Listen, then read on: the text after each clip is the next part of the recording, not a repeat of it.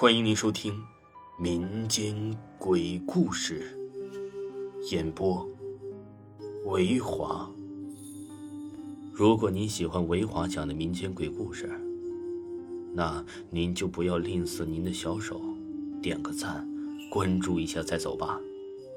精彩继续。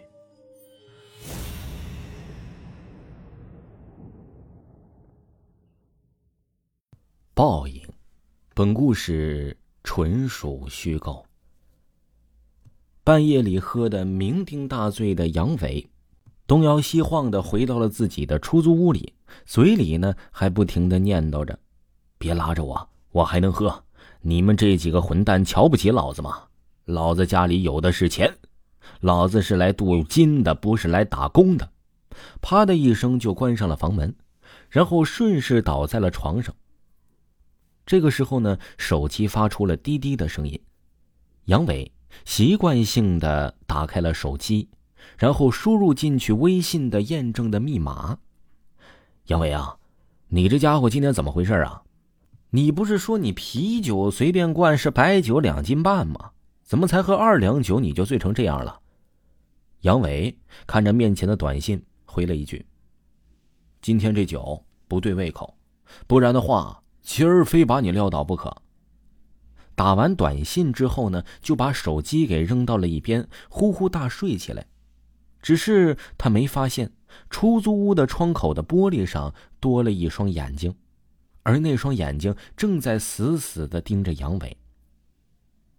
第二天早上啊，杨伟被手机上的闹钟吵醒了。该死，头怎么这么疼啊？看着手机上显示的时间是七点四十五，操，又他妈该上班了。杨伟顾不得别的，慌忙跑到水龙头旁洗了一把脸，然后带上手机，慌忙的走出了出租屋。哟，杨伟，你来了，我还以为你今儿又请假呢。当杨伟来到办公室，同事二狗半开玩笑的说道：“去你的！”杨伟瞪了他一眼。然后走到了领导的面前，低声说了一句：“陈哥，哎呀，昨晚不好意思呀，昨晚的酒啊是有些不太对口。哎呀，你这兄弟说错话了，就别放在心上了啊。”陈队长看了看杨伟，轻笑了一声：“嗨呀，没事都兄弟，谁还没有吹过牛逼的呢？”然后拍了拍杨伟的肩膀：“哎呀，还要谢谢你昨晚的盛情招待。”杨伟听到这儿，顿时松了一口气，心道：“这事儿啊，是终于他妈过去了。昨晚真丢人，还好这姓陈的没追究，不然呢，我这日子可不好过。”你先下去工作吧，今天呢也没啥任务，我看你这精神头不咋地，找个地方眯一会儿，补充一下体力吧。杨伟听到这话，心中自然是一喜，但毕竟在领导的面前，他还是要表现一下。猛地站直了身体，铿锵有力的回答：“没事我这精神状态还可以，时刻警惕着。”陈队长看着面前的杨伟笑了笑，然后摆了摆手，示意他出去。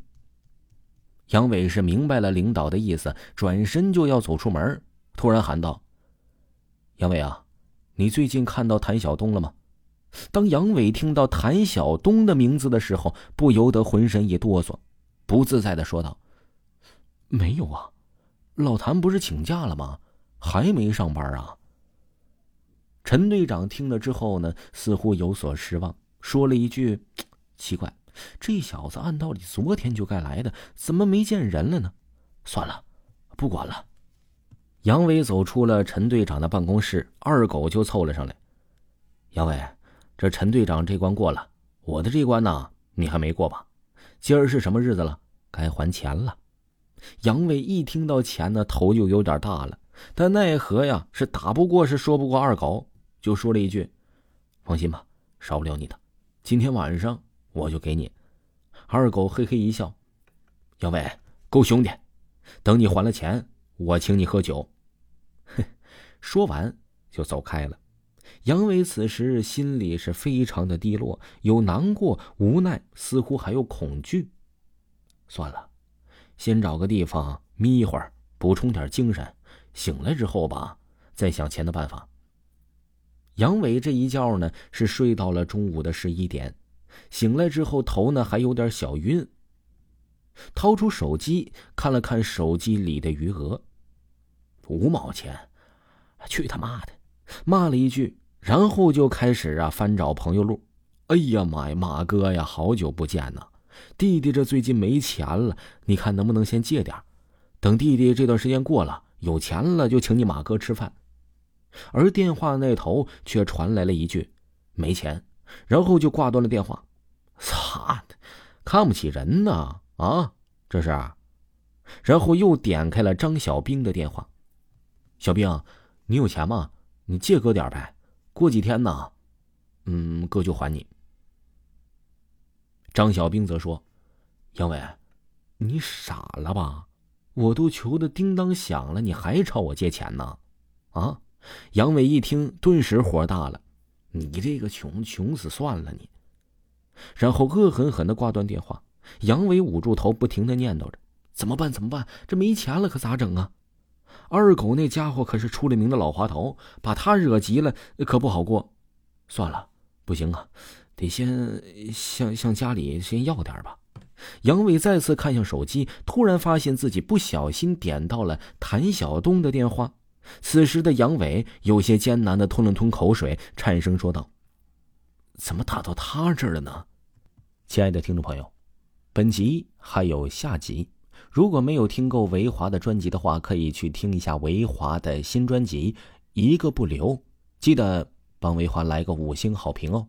咱们下期再见。